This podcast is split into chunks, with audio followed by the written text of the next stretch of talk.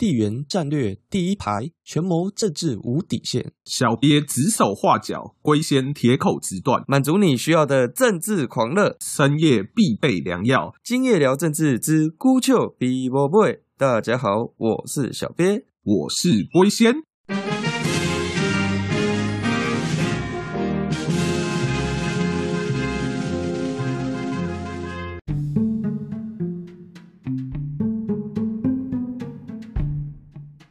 龟仙啊，嗯，你的星座的预测预言两个，选情混乱，拜登获胜，现在看来都成功了。之前有讲过，他的多边主义可能会造成全球局势的混乱，战争风险的提升。但是就我对拜登了解，拜登从以前在参议院里面，他就是外交委员会的。那他也曾经常出入中国啊、亚太地区，他也见过这个陈水扁总统，所以他对于外交的专业，还有对于亚太的了解呢，应该是远胜川普。那你可不可以说明一下，拜登上台之后，他可能会采取什么样的外交战略呢？这个多边主义啊，基本上就是美国他不想自己动手。他想要绕一堆国家一起，他才来围堵另外一个国家。那这个听起来好像跟川普之前的印太战略也有一点像，可是其实两个是不太一样的东西。这个为什么不太一样呢？因为川普的印太战略比较像是他去找出。那些真的跟中国敌对，想要想要跟中国对抗的国家，由美国当后盾支持这些国家，然后来一起围堵中国。可是拜登的多边主义是怎么样呢？他是把亚洲所有的国家找来，然后他不管你这些国家愿不愿意围堵中国，或跟中国关系怎么样，他都把你纳进一个很。大的国际合作组织里面，而且这个国际组织里面呢，围堵中国可能也只是其中的一个议题。然后这个组织同时还会有好几个议题一起讨论，譬如说什么全球暖化啦。譬如说什么经济贸易啦、人权呐，种种种种，还有环境保护啊，各种东西大杂烩凑在一起，透过这种方式，在这个组织的场合里面，在对中国施压。这个拜登的多边主义啊，其实在中国自己的历史上就曾经发生过。当初战国时代，那些齐国、楚国、赵国、韩国、燕国，他们一起要对付秦国的时候，搞的那个所谓的合纵，其实就是所谓的多边主义。它就是这些国家没有一个想要真正认真的、好好的去对付秦国。他们一定要互相拉拢，而且还不是联合一两国，他们一定要六国通通都愿意合作一起对付秦国，他们才要对付秦国。当然，合纵如果真的能够成功的话。那个威力是很强大的，就是基本上战国的时候，只要六国有串联起来一起对秦国出兵，那从来都是战胜的，没错。可是合纵有一个最大的问题，就是那些六国之间都有自己的矛盾。都有各种不同的价值观。当他们做什么事情都要六国全部团结起来才愿意做的时候，大部分的时候其实他们都团结不起来。而且这个就给秦国找到了一个可以利用的好时机。他要打破六国合纵，他不用同时对付六国，专心对付一个国家。让一个国家不愿意跟其他国家合作，他就能够轻松的拆散这样子的同盟。所以你看，像当初张仪，他就跑去骗楚王，说要给他六百里地，楚王就相信了。结果等到合纵被拆散，楚王进了函谷关，然后才发现张仪只愿意给他。六弟，楚王想要反悔也没得反悔，他反而被秦国抓去做人质。这就是当初屈原为什么要跳河，就是因为这个原因。其实今天中国要对付这种多边主义也很简单嘛。你看，美国如果要搞多边主义，他一定又要找英国，又要找德国，又要找法国，亚洲，又要找日本，又要找韩国，又要找什么乱七八糟的国家，全部凑起来，找到这所有的国家都愿意合作，他才愿意对付中国。那可是中国要对付这个超简单的啊，譬如说像亚洲，光日本跟韩国之间这几年，他们为了第二次世界大战的慰安妇劳工赔偿的问题，就弄到要打日韩贸易战。对中国来说，他只要想办法去策反南韩，挑拨他跟日本之间的关系。他甚至不用让南韩支持中国，他只要让南韩仇视日本，美国这个同盟就推不起来。过去川普他的单边主义就是能够解决这样子的问题嘛？之前川普他要谈北韩问题的时候，过去奥巴马那些人搞的是什么六方会谈？同时要俄罗斯、中国、日本、南韩、北韩、美国全部跳进来一起开会，那永远都开不出个结果来啊！川普就很简单，他就找金正恩两个人谈嘛。虽然最后也还是瞧不拢，可是很明显，美国直接跟北韩谈，很清楚可以知道双方的底线在哪里，这件事情也很容易有一个结果。更重要的是，美国就绕过了这几年搞得很麻烦的日韩贸易战的问题，美国不用去介入啊。可是如果按照以前美国多边主义的传统，一定要先解决日韩贸易战的问题，才能够接着让南韩愿意上谈判桌开六方会谈谈北韩的问题。如果当初是希拉蕊上台，可能希拉蕊连金正恩的面都没有办法见到一次。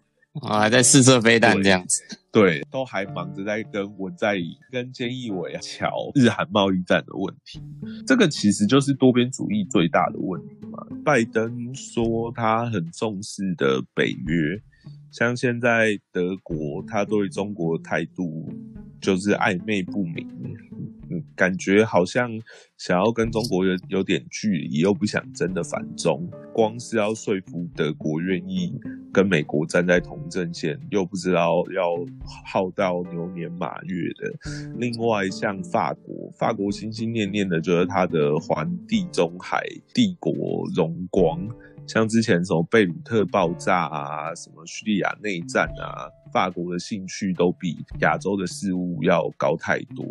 今天如果美国又要去争取法国支持，那万一法国接下来又要美国投入中东的局势，川普好不容易才让美国彻底从中东撤军，摆脱了中东的泥沼，难道拜登要一头再陷回去吗？从这个角度来看，多边主义对美国来说，就是他把国力浪费在各种。不重要的地方，而且这会让美国的战略不是由美国自己制定，而是会被他想要拉拢的其他国家牵着鼻子走。那这就给中国非常多的机会啊！中国甚至都不用去影响这些国家，让他们支持中国。中国只要花点钱。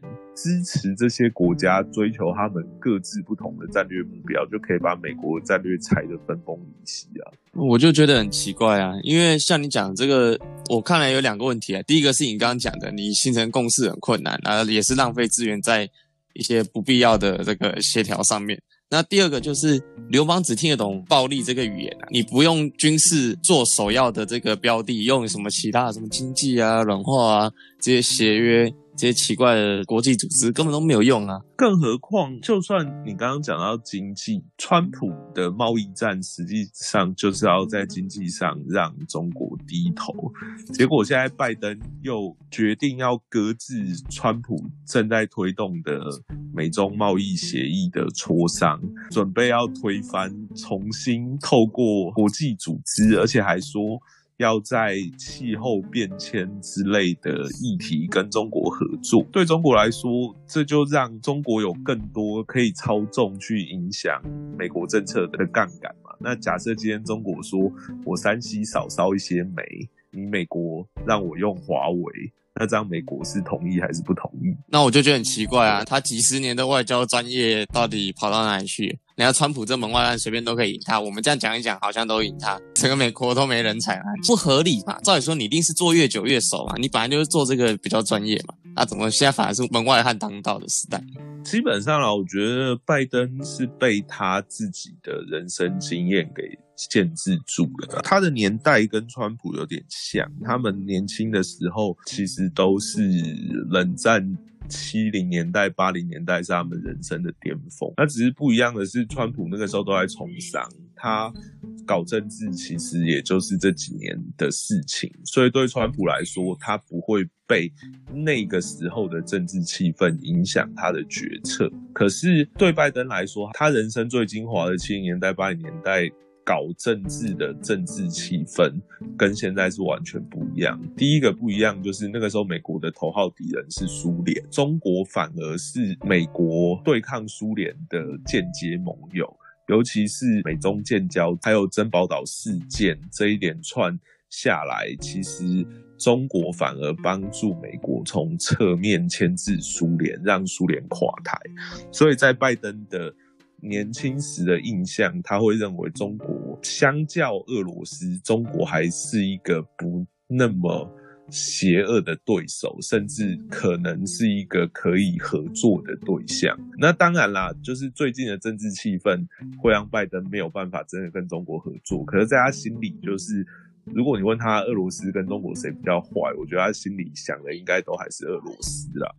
这是这是第一点。第二点是。当初七零八年代，美国建立北约，还有奠定后来欧盟的基础，就是那些什么什么马斯垂克条约啊，什么什么煤钢组织、核能组织、欧洲共同体之类的，都是当时正在进行的计划，而且后来都蛮成功的，而且真的让苏联瓦解了。我觉得这样，拜登有个错误的印象，他觉得当初对抗苏联成功的经验可以复制在现代的国际社会。可是当时跟现在有两个很不一样的关键。当初欧盟跟北约能够成功，是因为。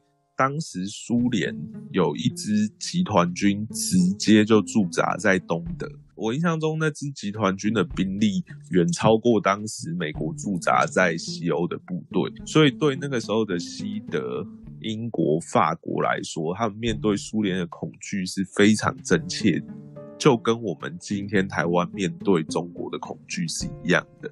他们当时当然会万众一心，各国都会团结起来支持美国来围堵苏联。可是今天的中国对他们来说完全不是那么一回事，都是一个远在天边的威胁。而且甚至就连俄罗斯对他们来说，现在的俄罗斯如果真的扩张，倒霉的也会是那些波罗的海三小国，还有波兰。乌克兰这些东欧的国家，对他们来说，这些东欧国家要先遭殃，才会接着轮到他们西欧，所以才会像我刚刚讲的一样，法国跟德国关心的根本就是别的事情，他们一点都不会像当年冷战那么愿意帮助美国去围堵俄罗斯跟中国这两大敌人。亚洲的情况同样也是，今天比较有远见的是日本，可是相对于日本，像南韩的局势就比较复杂。如果我是右翼政党上台的话，他会比较愿意跟美国合作。可是像文在寅所属的左翼政党上台的话，南韩就变成一个一点都不可靠的盟友了。那在这个情况下，更不要说东协的这些国家，虽然他们在南海问题上对中国有一致的利害关系，可他们。各自也都有很多彼此之间的恩怨交杂，例如像缅甸，例如像越南这些国家，过去也都有跟中国交好的经验。那在这个情况下，其实美国要像当年冷战的时候一样，团结这些国家一起合作。基本上是太困难了，而且中国的狡猾又远比当年的苏联要来得更狡猾。当年的苏联比较像是真小人，我真的就把军队、把核弹摆出来，每天下。可是今天的中国，它的并吞模式已经不是这样嘛？众所周知，中国“一带一路”的北京模式是。表面上用经济共同开发还有贷款去绑架你的经济，然后最后再夺取你国家重要的战略资源。在这个情况下，中国其实很少真的拿他的军队出来威胁别人。台湾是一个例外啦，他只有拿军队整天威胁台湾，可他对其他国家相对来说，他都是用一些更软性、更迂回的手法。进行他的谋划。那在这个情况下，这些国家就不会像当年冷战一样承受同样大的心理压力。在这个情况下，他们也不会真的那么支持美国去对中国做围堵、做包围。所以说，拜登基本上他的想法真正的盲点，真的我觉得问题也是出在他太老。让他的整个战略思考其实是脱离现在的现实，一直停留在二十世纪末的那一种。希拉蕊也没有他老，希拉，而且更奇怪的是，当时就是因为冷战，所以才有北约，才有欧盟。那你现在不是正应该挑起个冷战，才把让你的那些你所谓的亚洲北约、亚洲欧盟运作起来吗？你没有冷战，怎么挑起起来？这这基本的政治 SOP 他会不懂吗？他是真笨还是假笨？这个东西就是民主党的理想主义啦。像你刚刚说希拉蕊，他的问题主要也是卡在理想主义啊。像他当年的茉莉花革命，他之所以在利比亚、在叙利亚、在埃及都压错宝，就是因为他们都觉得，只要推翻了那些所谓的独裁政权，民众就会很乐意的成为一个。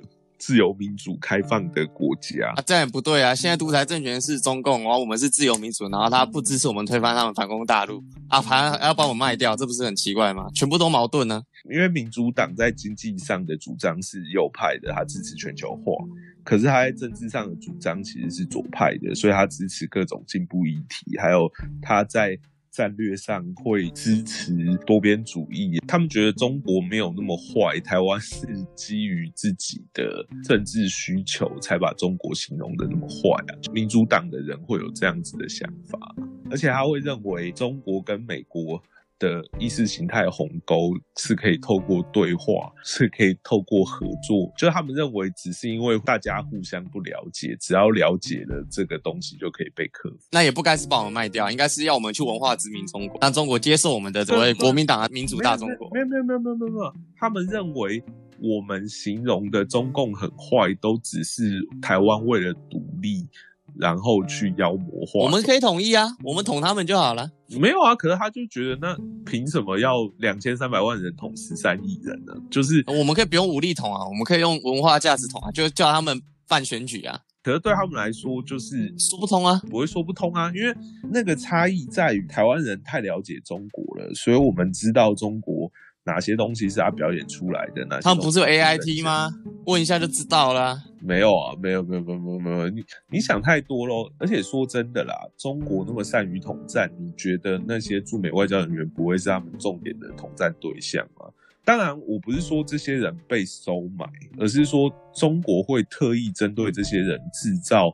很多中国可以合作，或者是中国友好的形象，就是中国会对这些人做很多的形象工程。驻扎在中国或者驻扎在台湾的外交官，也有很多人是支持中国的某些论述，譬如说，他们会认为中国追求的不是跟美国争霸，中国只是想要。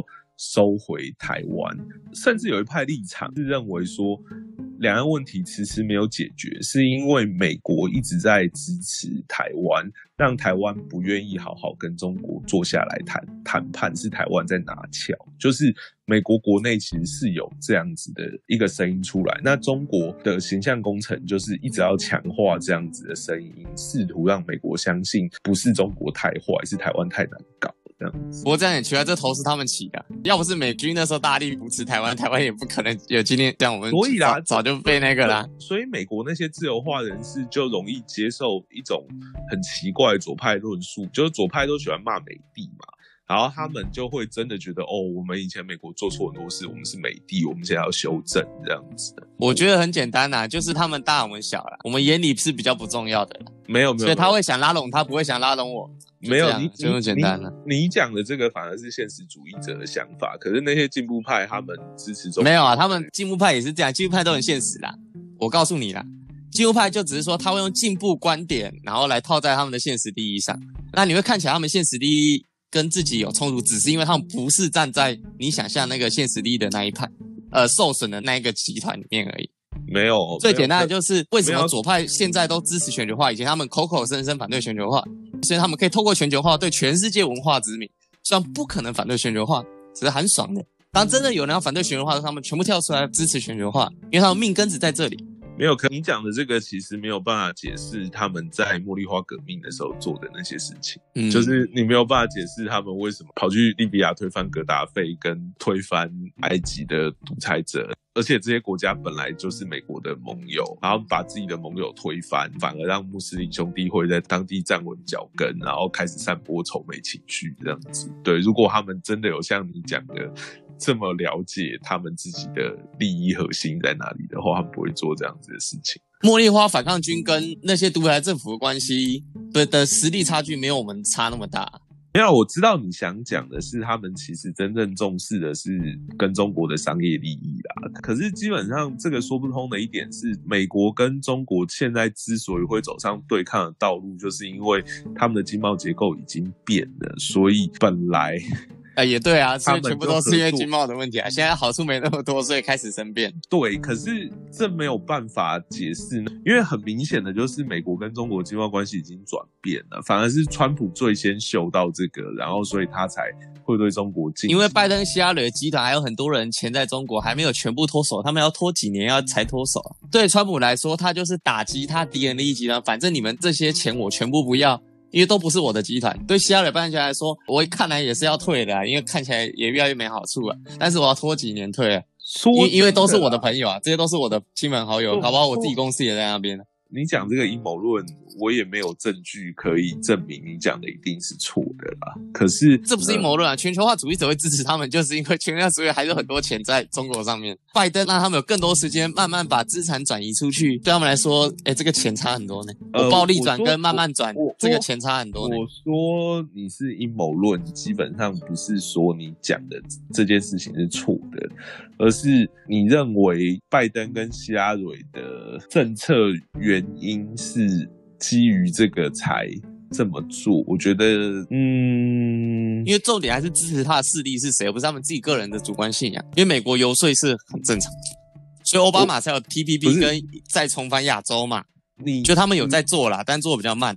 好，你这样讲也有道理。尤其他们搞 TPP 这件事情，比较像是他们还是想在亚洲做生意，所以要搞一个没有中国的，呃，对嘛？慢慢把在中国的钱慢慢吸出来嘛。对就是一个要漂亮的退场，一个觉得我这样子慢慢慢退，别人占太多便宜，而且得到利益的又不是我的集团，对，啊得到利益就是那些华尔街金融家。你这样讲是说得通的啦。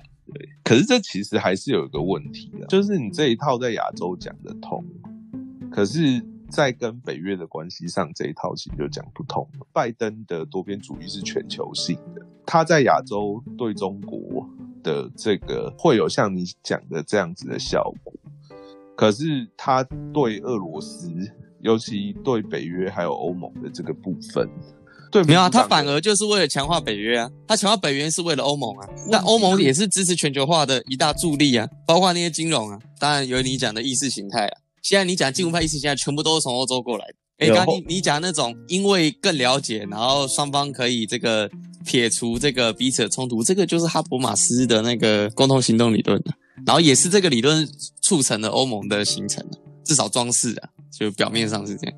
没有没有没有，我觉得你这个全球化的讲法其实是通的啦。不过我觉得我讲的那个意识形态是互补，然后哦，对啊，是互补的，互补的是因为他们用不同的理论解释不同的区域，只因为上面有不同的利益，嗯，所以每一个区域里面，它的政策跟它意识形态都是互补的。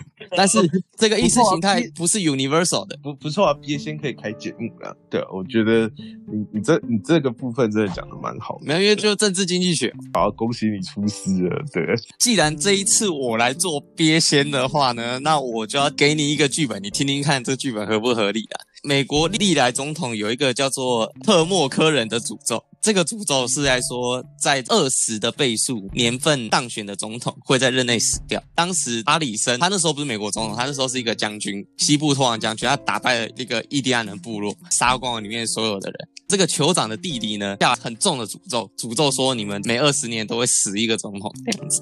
然后这个诅咒呢，似乎一直成真到雷根总统跟小布希总统才没有在任内死掉这样子。不过他们也都有被暗杀的这个血光之灾啊，二十的倍数嘛，所以现在是二零二零，就是非常二十这个不吉祥的一个数字这样子。然后刚好又是拜登当选，所以拜登这个总统呢，以这样的高龄来就任，其实可能因为任何的原因升天，以他升天为前提呢，那我们上次讲的这个贺锦丽就很有可能就任啊。贺锦丽就任的话呢，那我认为，因为现在拜登跟整个民主党呢，他们的外交策略呢，就是不符合现在时代的，还在做以前这个老苏联路线、冷战路线，根本跟不上现在的时代，所以一定内忧外患嘛，大家一定都抨击嘛。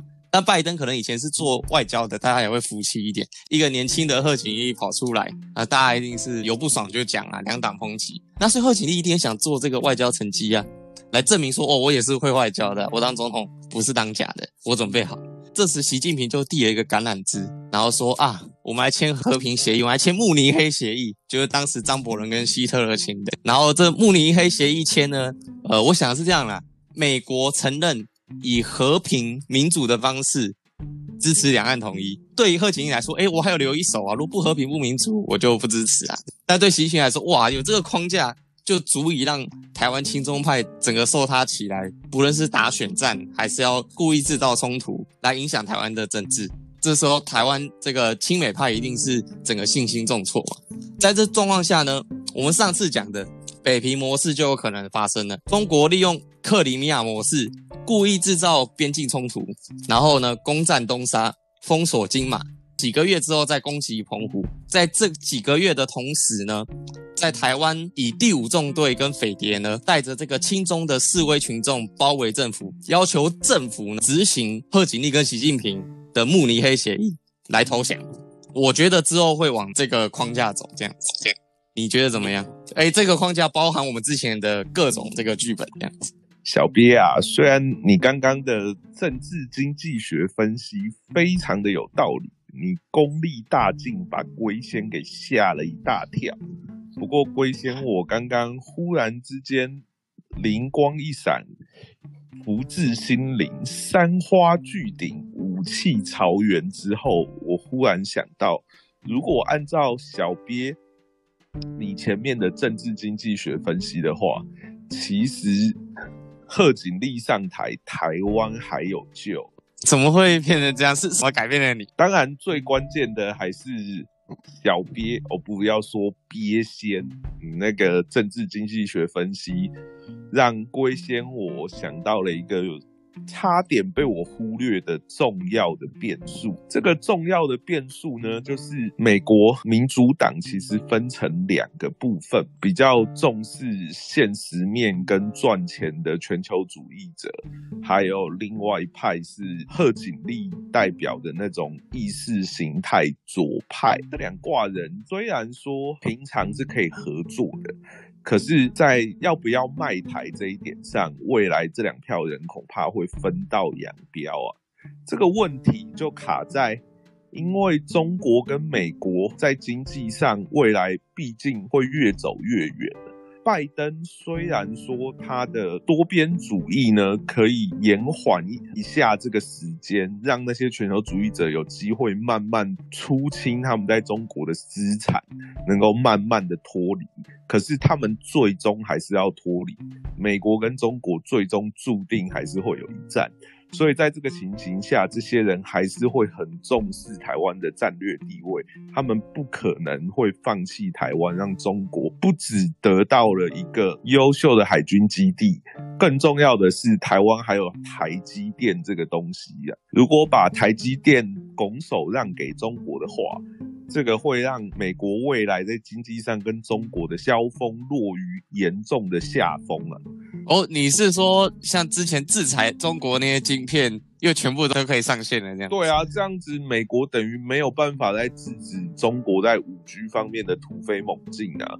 那未来可能六 G、七 G，反正不管是几 G，因为我们台湾就是专注在晶片制造嘛，不管世界怎么变，只要我们还继续握有这个晶片制造的优势，对美国跟中国来说，我们都是非常重要的战略资产啊。当然啦，有些人他可能如果想要放弃台湾。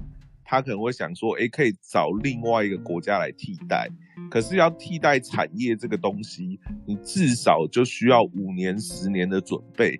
那台湾目前的晶片制程，至少在五 G 时代，我们都还是领先全球的，所以在未来的十年内，台湾对美国都还是一个非常重要的盟邦啊。在这个情况下，至少支持拜登的那些全球主义者。他们不可能去放弃台湾，那会放弃台湾呢？就是以贺锦丽代表的那种意识形态左派，在这种情况下，他们有可能会被中国蒙蔽，觉得中国真的就只是想要统一台湾，回归完整的一个中国，他们就满足了。哎，我们美国如果继续插手台海事务，是干预他国内政，他们可能会信中国的这一套。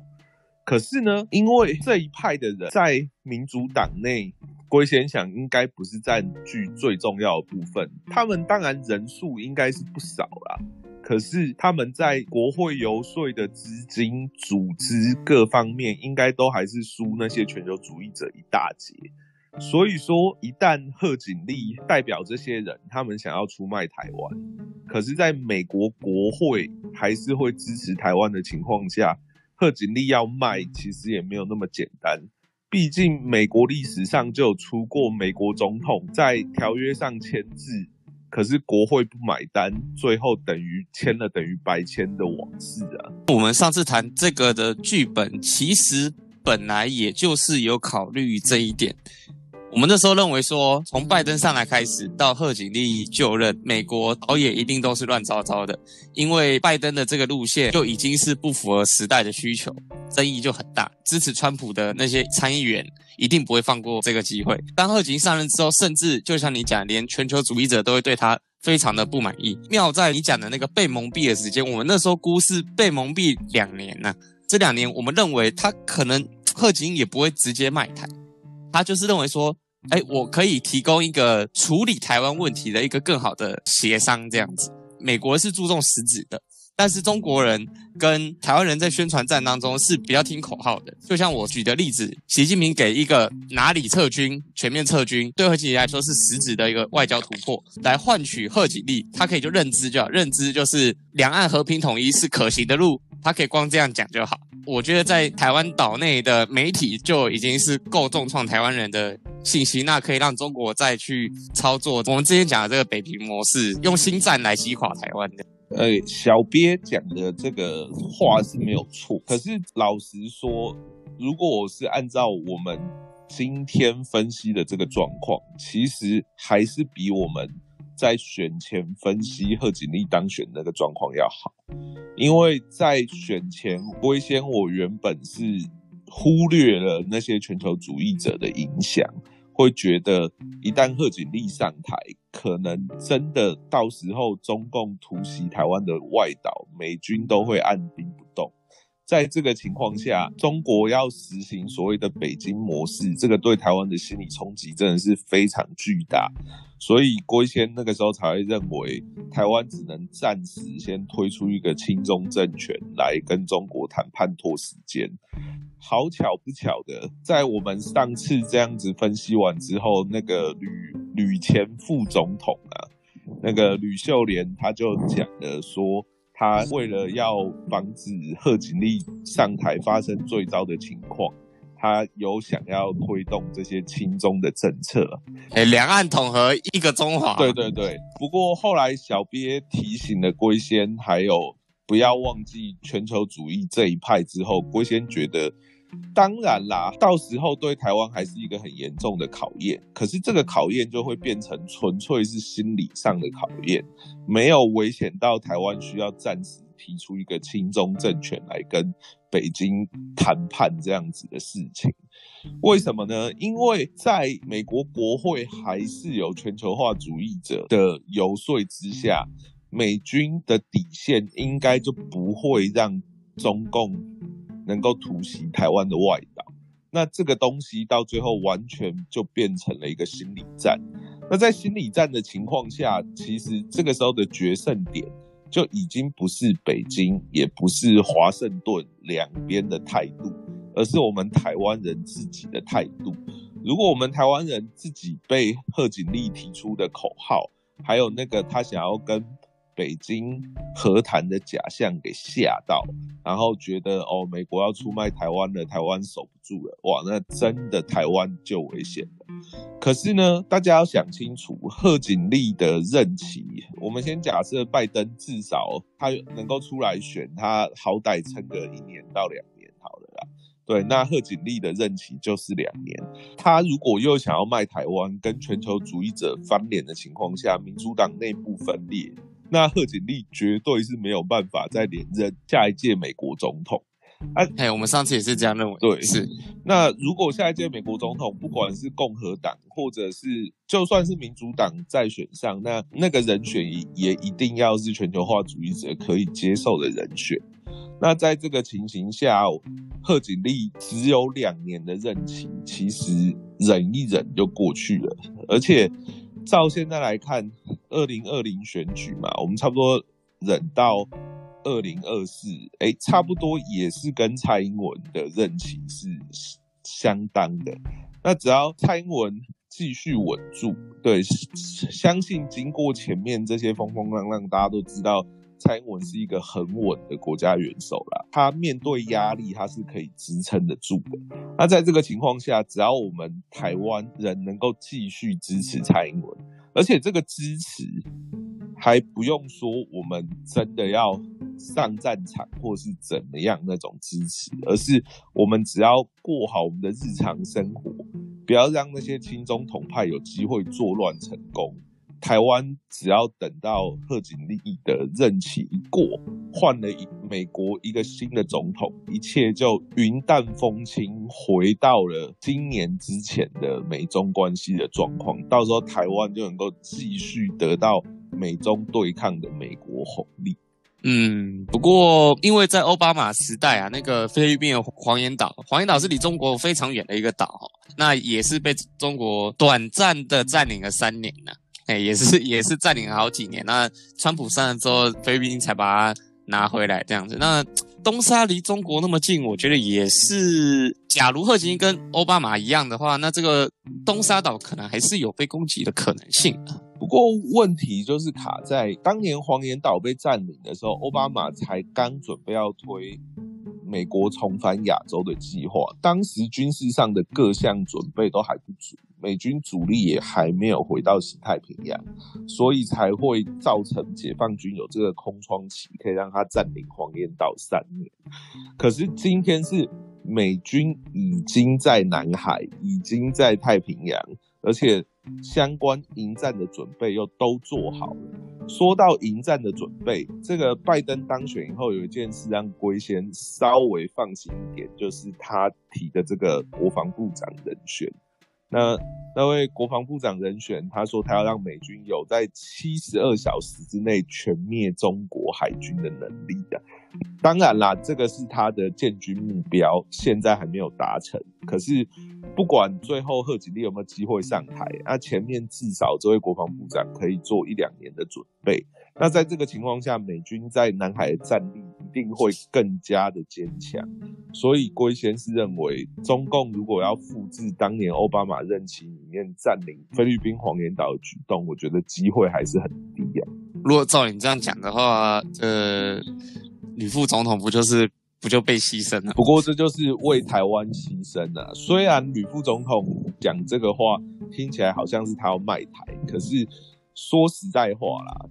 在战略上，我们也需要有一些政治人物，就是去忽悠中共，让中共觉得，哎，我们是可以谈，好像有人可以谈，就是浪费中共的时间还有精力，就跟以前中国在第二次世界大战的时候也一样啊。那个以前国民党不是拍那个叫什么《英烈千秋》，在讲那个张自忠将军，他以前在当北京市长的时候也一样，就是为了帮蒋介石拖时间，在那边假装跟日军好来好去，然后他女儿还被人丢鸡蛋嘛。对，那个以前国民党的宣传电影都演过啊。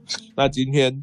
吕前副总统，他当然是比较辛苦一点，他就有点扮演这种好像是卖国贼的角色。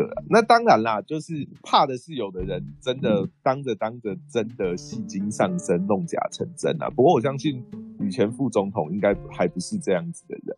只能在这种川普落选的这种危机时刻，大家都很紧张的时刻，我们就先谢过这个吕副总。对，说真的，我们刚刚前面讲的这一切，都还是以中共很聪明，一定会把自己能做到的事做到最好为前提，要低从宽的情况去谈这些问题。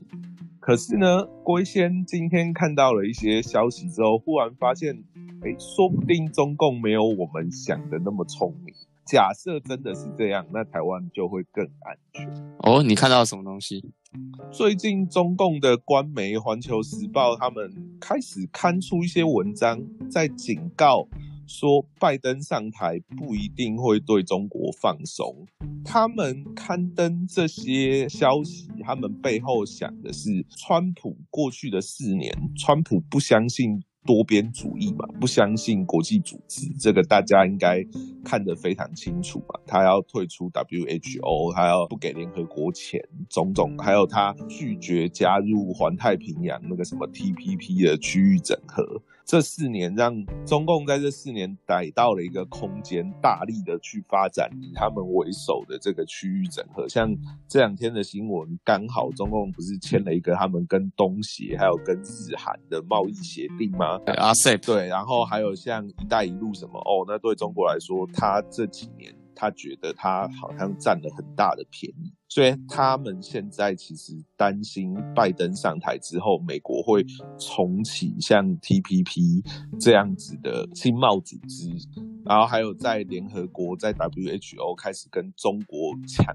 主导权，所以中国其实现在对拜登上台这件事是有点戒慎恐惧。听起来很好啊，听起来很谨慎啊，啊，你怎么会觉得这样子不聪明呢？其实当初川普不搞多边主义是有他的道理的。我们前面不是讲过，其实多边主义这种东西就很像战国时代那个六国的合纵，其实是很容易被破坏的嘛。可是那个是中共够聪明。能够像当年的秦国一样灵活的运用他手上的各项资源去拆解美国多边主义的盟友的情况下，才会变得比较难以对付。可是还有另外一种情况，就是中共只会照本宣科，自己推那些区域整合推的顺手了，看到美国来，又真的。在那些区域整合的组织里面，开始跟美国针锋相对，一层一户的开始抢夺那些组织的主导权。那这个时候，中国反而就落于下风了，因为。因为如果说中国要跟美国争抢这些组织的主导权，拜托美国在这些组织里面每年捐的钱占的比重，其实跟中国比起来还是胜中国非常多。中国之前只是趁着美国不太重视这些组织，还有更早像奥巴马时代，美国还不知道中国是带有这么强烈敌意的时候，中国才可以这样子见缝插针。如果他真的，按照正攻法，在这些组织里面一个一个一个在跟美国抢，还有在那些区域整合组织里面一个一个一个跟美国抢，争取不同国家的支持啊，那中国最后就会在每一个战场上都输给美国，然后最后慢慢落于下风，自己把自己给掐死这样子。所以你认为他最聪明的方法是养套杀拜登这样子？就既然你要退球，我也支持你的全球主义，我不跟你针锋相对，我再故意制造一些事端，然后让他没办法在你要统合的时候没办法。对，可是问题是从中共官媒《环球时报》的警告看起来，中国官方可能还没有那么聪明，他们还真的想要在这些国际组织里面堂堂正正、一刀一枪的跟美国拼生死。那在这个情况下，我们前面讲的那些很可怕的未来，也有可能根本就不会发生，因为中国会采取一个最笨的手法去把自己给干掉，这样。不是号称十四亿人口会没有一个像龟仙这样的人才？呃，中国当然会有人才啊，可是问题就是中国共产党的那个独裁体制会让人才没办法出头嘛。其实各位知道李敖的儿子李堪嘛？虽然他过去是个统派，可是他最近一连串对中国政府的批评，郭一先是觉得还蛮有道理的。尤其是他批评国台办的统战，其实都是一群猪头。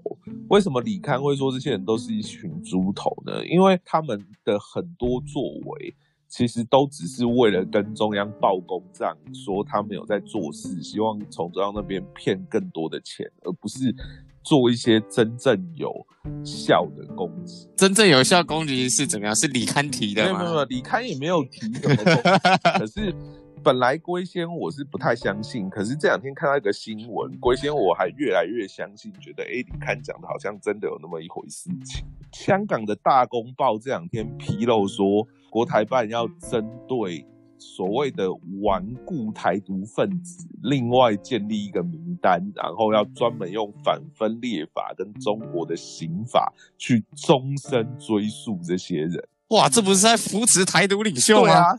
这不止扶持台独领袖，而且这种做法真的就是像李刊讲的嘛，就是国台办要让中共觉得自己有在做事情呢。啊，可是他实际上就是拿我们台独没奈何啊，那他能怎么办呢？他就只好叠床架屋的从台独分子里面再弄出顽固台独分子、超级台独分子。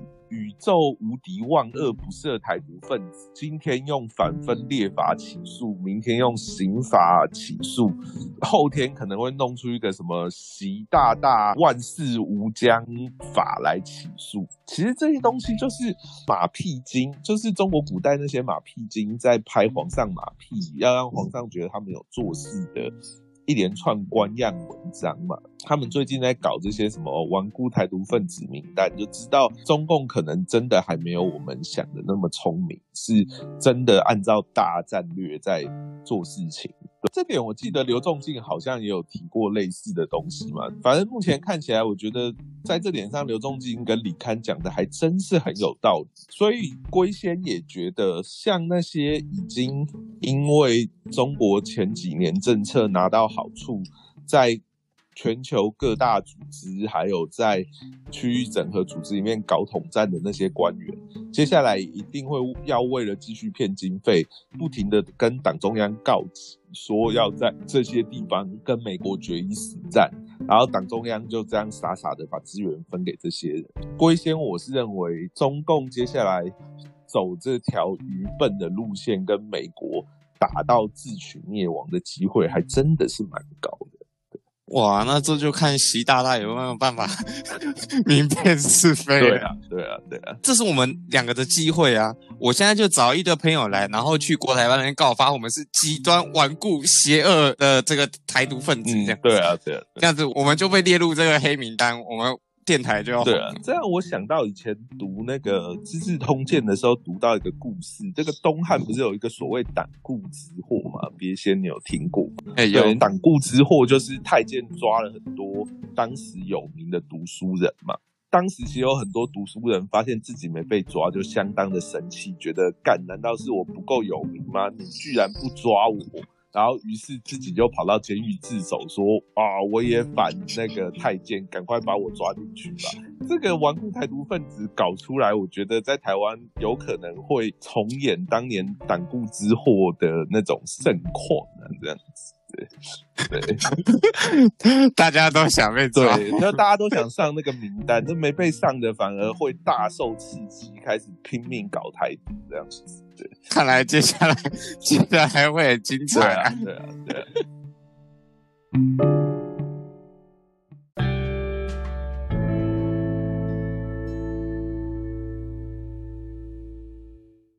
喜欢我们节目的话，请按订阅并分享给你所有的亲朋好友。还可以写英妹哦。今夜聊政治之孤笑比无尾，就公告这边了。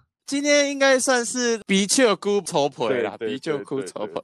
小皮那厉害哦，以后真的不能再小看。哎，金价金价出师啊！真是感谢感谢。